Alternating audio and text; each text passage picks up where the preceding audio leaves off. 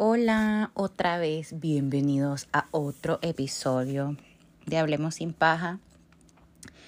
Conmigo, su, anfitriona Melissa, ¿verdad? Este, antes de empezar, yo quisiera dar un shout out a una de mis oyentes que de verdad que de esas sorpresas que uno dice, wow, vea, o sea, a ti, tú sabes de quién hablo. que no, niños, o sea, yo, eh, o sea, cada vez que regreso, regreso como con otra perspectiva, ¿no saben? O sea, yo me acuerdo que en uno de los episodios, episodios les, contaba que estaba como en un lugar de oscuridad y que por eso no quería venir y, y, y hacer un episodio porque siento que venía con mucha negatividad, pero no sé, ni, o sea, yo siento ahorita que, no sé, o sea, saben, yo me acuerdo que en la universidad aprendí sobre las cinco dimensiones del humano y una que es súper importante es la espiritualidad. Y realmente, o sea, uno lo descuida pensando, ah, sí, o sea, yo creo en Dios, vean, pero realmente estamos cerca de Dios. La verdad que es cada quien se tiene que responder esa pregunta, pero yo no sabía que lo necesitaba. Y estoy teniendo un reencuentro de, en esta parte o en esta dimensión de mi vida y, y siento que está ayudándome a poner en orden varias cosas. Además que según los astros, vea, para los que creen en eso también, este, eh, esta última parte del año eh, va a representar un montón de cambios para muchos de nosotros porque hay varios planetas en retrógrado, empezando por Venus, que estuvo retrógrado como por más de un mes. Y miren, a mí sí me hizo, me dio vueltas, pero así me sacudió, me zarandeó, o sea, y gracias a eso es que he vuelto a la vida, de la, al, al camino de la luz. Y no, ¿verdad? No les voy a mentir, o sea, tampoco es que, ay, sí, soy ya, estoy súper iluminada. No, no es cierto, la verdad. Pero quería empezar este episodio diciéndoles que no sé, estoy agradecida por muchas cosas, entre todas ellas como la gente que me, se me acerca y me dice, hey, yo te escucho y, o sea, es como, gracias, o sea, de verdad que eh, más allá de, de, de saber que me están escuchando, me alegro un montón que este contenido no, es, no queda ahí en el aire.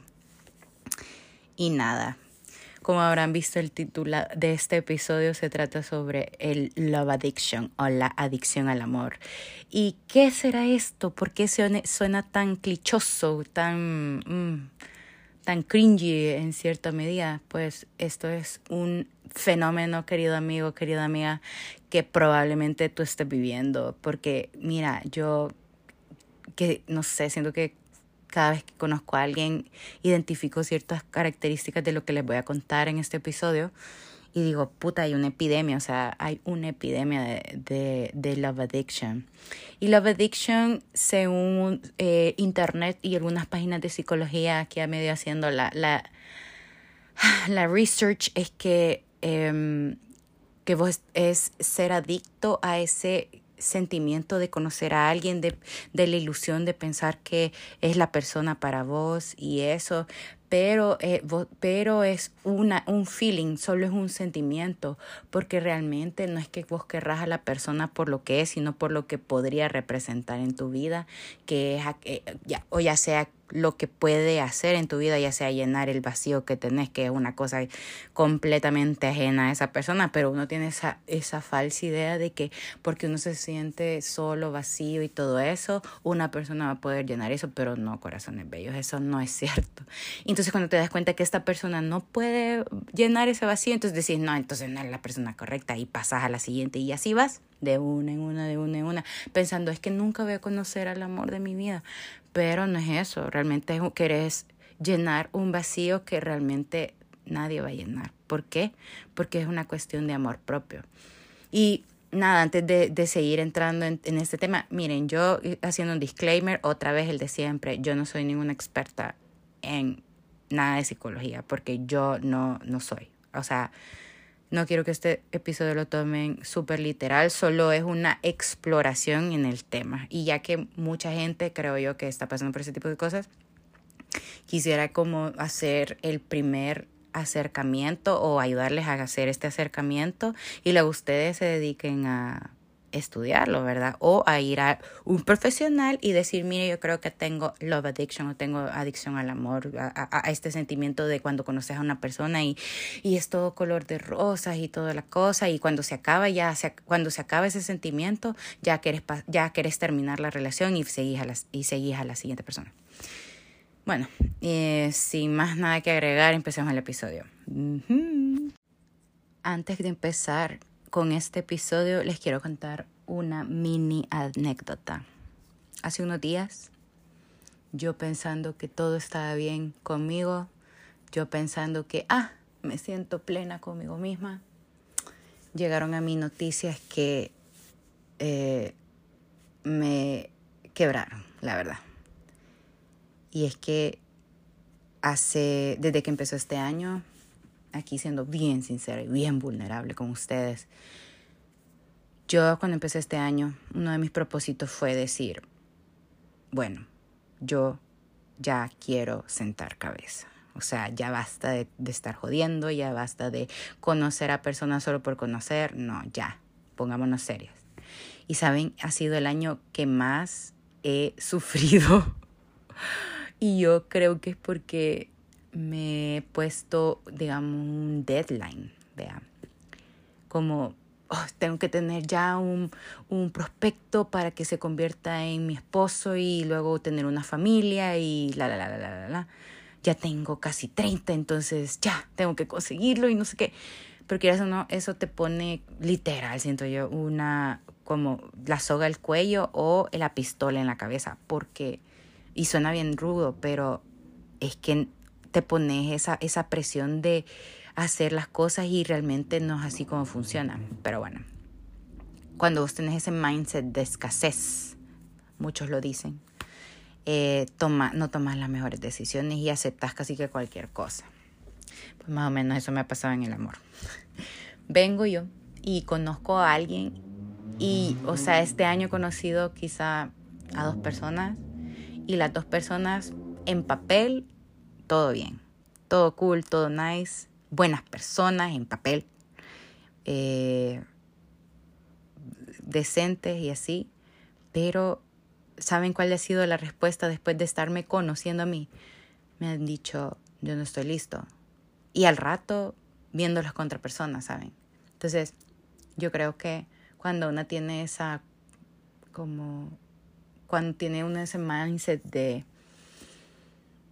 de, de querer algo que se haga ya, algo que no puede crearse por control, o sea, porque uno quiere, vea. Este, como que le pone un, un target de que no se va a cumplir, o sea, no, no va a realizarse. Entonces, bueno, algo así. Entonces, bueno, me sucedió una cosa hace unos días que me hicieron, o sea, como que dije, entonces, o sea, o sea, como que ah, dañaron mi ego, vaya. O sea, ese tipo de cosas de no estoy listo, pero que me dijeron, no estoy listo, pero de repente verlo con otra persona y es como, ah, ok, no es que no estuvieras listo, es que no querías estar conmigo. Eso fue un duro golpe en mi ego.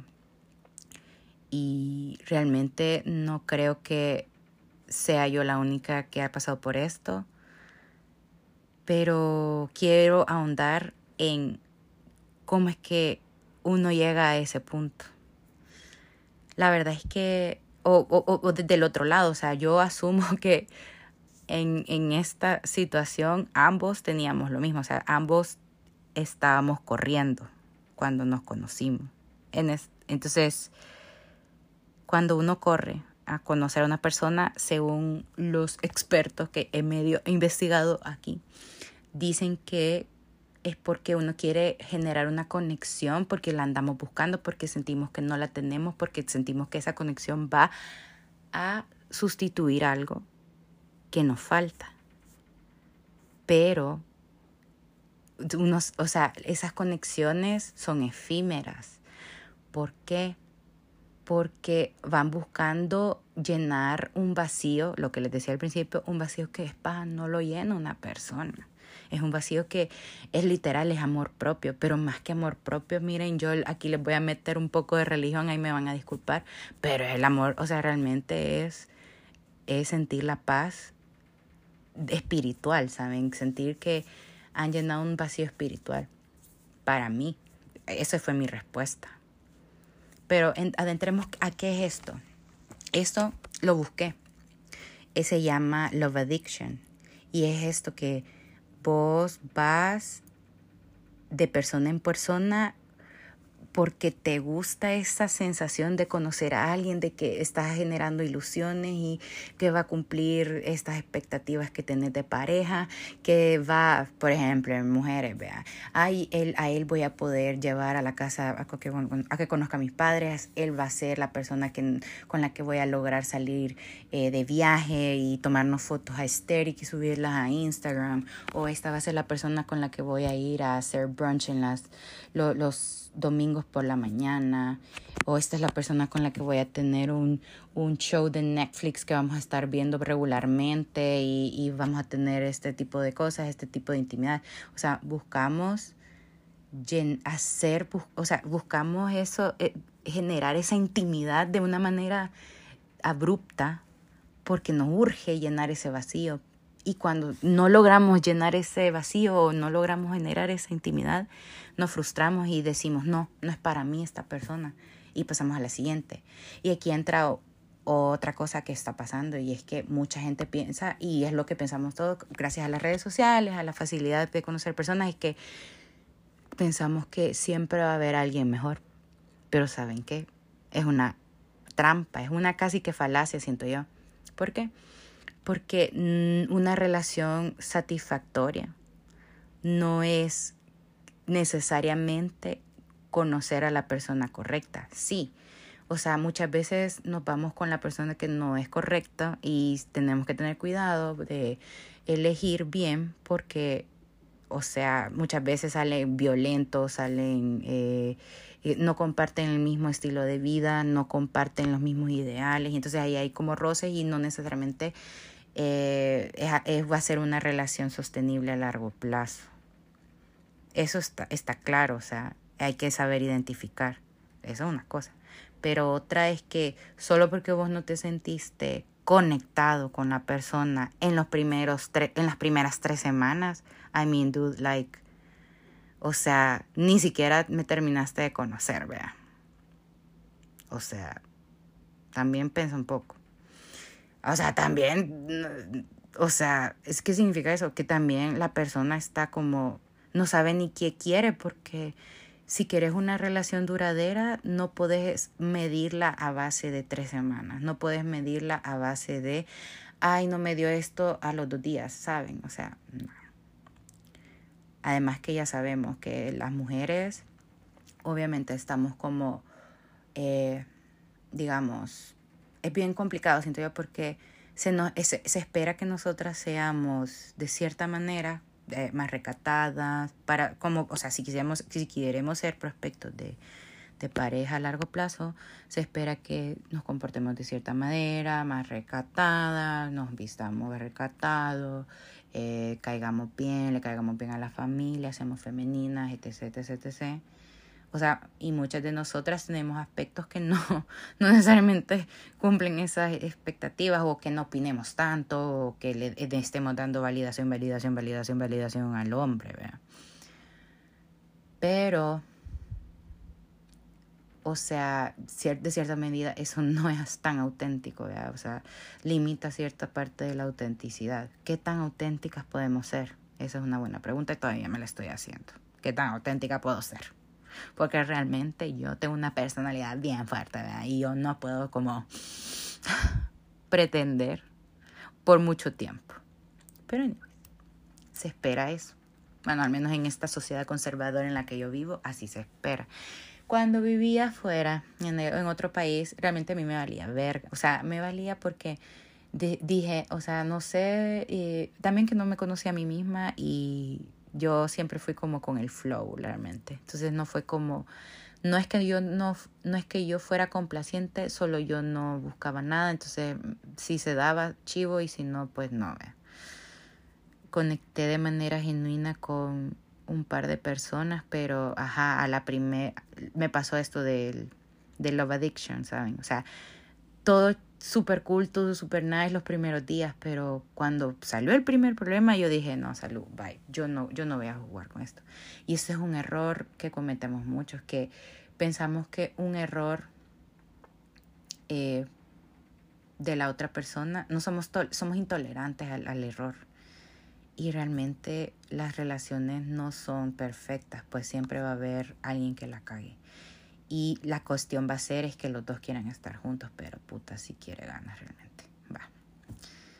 Pero aquí el, en el Love Addiction, esto, ¿qué es lo que genera? A mí me genera una gran, realmente un gran cansancio. Yo llegué a un punto que yo dije, ya estoy en ese punto que digo, vale, verga. O sea, si Dios quiere que yo conozca a alguien, pues que me lo ponga porque yo ya no voy a buscar, yo ya estoy como quemada. Yo no puedo confiar en nadie tampoco. Tengo unos grandes trust issues gracias a que estuve intentando, intentando, intentando. Porque yo vi, yo pensaba que entre más gente conociera, entre más gente con la que entre más gente salí, entre más gente eh, yo conociera y saliera, iba, era, iba a ser más rápido que iba a conocer a, a mi pareja. Pero realmente es una cuestión de conocerme a mí misma y llamarme a mí misma, que es lo que aprendí ahorita.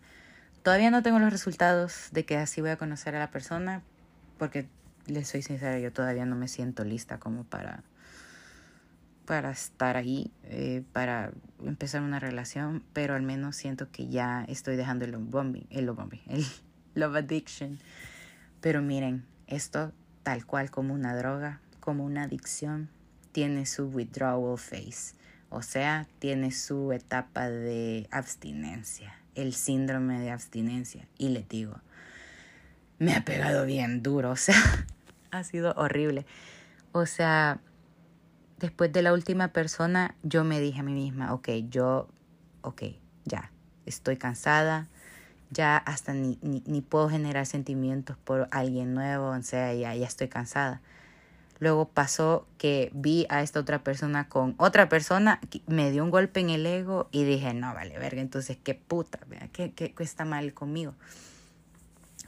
Pero siendo más amable conmigo misma y yendo a terapia, porque la reanude, y, y yendo también a la iglesia, no, ¿saben? O sea, ha sido toda una revolución. Me di cuenta que yo he sido bien impaciente con el amor. He sido, eh, he querido que todo se vaya formando más rápido de lo que realmente se debería formar. Y también que lo he buscado en personas que realmente no están buscando lo mismo, que tampoco saben lo que quieren. Y realmente decía, ¿y por qué yo traigo este tipo de persona? Ah, porque yo también no sabía lo que quería. Es más, yo sabía lo que quería, pero lo estoy buscando en personas que no podían dármelo. ¿Cómo voy a identificar a ese tipo de persona que me lo va a dar? En eso estoy, no les puedo decir. Pero volviendo al, al síndrome de abstinencia, fíjense que, o sea, literal, o sea, es es como dejar una droga, porque quieras, porque exactamente uno es adicta a eso, a, a la dopamina que se genera en los primeros días de estar conociendo a alguien que te gusta, o sea, porque estás en esa ilusionada, en esa expectativa de que qué va a ser, qué va a ser el amor de mi vida, vamos a tener una casa, vamos a viajar, vamos a sacarnos fotos super estéril, vamos a etc, etc. Y cuando, y, y, y cuando dejas de tener esa dopamina, literal, ahorita mi cuerpo dice, pero por favor, ilusionate con alguien, o por favor, o volverle a hablar a un ex, este, no sé qué. Y miren, no les voy a mentir. Le he vuelto a, a, mandar mensajes infames de, a mi ex vea, en algún punto de, de este proceso. Pero es parte, realmente es parte del proceso. Ahorita que lo, o sea, cuando ya lo pongo en palabras y lo digo, digo, puta, o sea, de verdad que está fuerte esto. Otro de los síntomas es que me ha dado un gran insomnio. O sea, yo ya me estoy levantando como a las 4 de la mañana y me quedo despierta como dos horas esperando que me caiga el sueño. Y si ya no me cae, o sea, me voy al gimnasio a, hacer ejercicio. Otra cosa es que empiezo a, a divagar en un montón de ideas bien, bien tontas y yo agradezco a mis amigos que me han escuchado y que no piensan que estoy loca y no me van a encerrar al manicomio porque les empiezo a contar un montón de cosas que dan miedo porque como que empiezo, empiezo a divagar demasiado. Pero obvio, después de dormir bien ya, ya empiezo a, a pensar mejor. Me he alejado del alcohol porque el alcohol ha sido un malísimo consejero. Me he puesto unas como le decimos en El Salvador, unas talegas, unas super borracheras que realmente me he desconocido. Y la verdad es que es, una etapa muy, muy, difícil, no le voy a mentir. Es, es, como dejar una droga. Me imagino que esta es una eh, es como una droga porque yo nunca he tenido que dejar, nunca he tenido que mm, someterme a un proceso de desintoxicación de drogas, pero esto es por lo que he escuchado, es súper parecido. Y es, pero tengo la esperanza, cada día es un día nuevo, cada día es un día mejor. Y yo te digo, si tú te sientes identificado con alguna de las cosas que acabo de decir, primero puedes consultar también, ¿verdad? Y hacer tu propio research. Y segundo, es que es que no tenés la culpa de nada, o sea, realmente es, la, es como nos han condicionado, o sea, estamos tan expuestos a, eh, a una idea del amor que no es sano. O sea, todos queremos la persona perfecta, todos queremos que cuando, desde el principio todo haga match, todo case, ¿sabes? Y no necesariamente va a ser así, la verdad. Pero ni modo, o sea, no todos creo que llegamos a este punto de realización. Yo veo gente de mi edad y más mayor que sigue ahí de, ilusionada por casi algo, ilusionada por personas que nunca les van a hacer caso, que no andan buscando relaciones serias y buscándolas en los peores lugares como las discotecas. Realmente, así como dice Sheeran, the club isn't the, isn't the best place to find a lover. Menos el bar tampoco, como dice, realmente. Así que nada, les dejo ese pensamiento pequeño, pero, pero siento que es poderoso y no sé, quizás si quieren que haga más research, research sobre eso, pues déjenme pasar consulta porque tengo que, tengo que eh, ahondar sobre mi propio love addiction con la psicóloga. Y nada, muchas gracias por escucharme. De verdad que aprecio eh, su constancia y no tengan pena, díganme qué tipo de temas quisieran que tocáramos, porque siento que estamos en una época, si se fijan, hay pocos matrimonios y creo que lo hemos satanizado mucho. Yo era así, yo lo había satanizado, esa, había satanizado a la familia.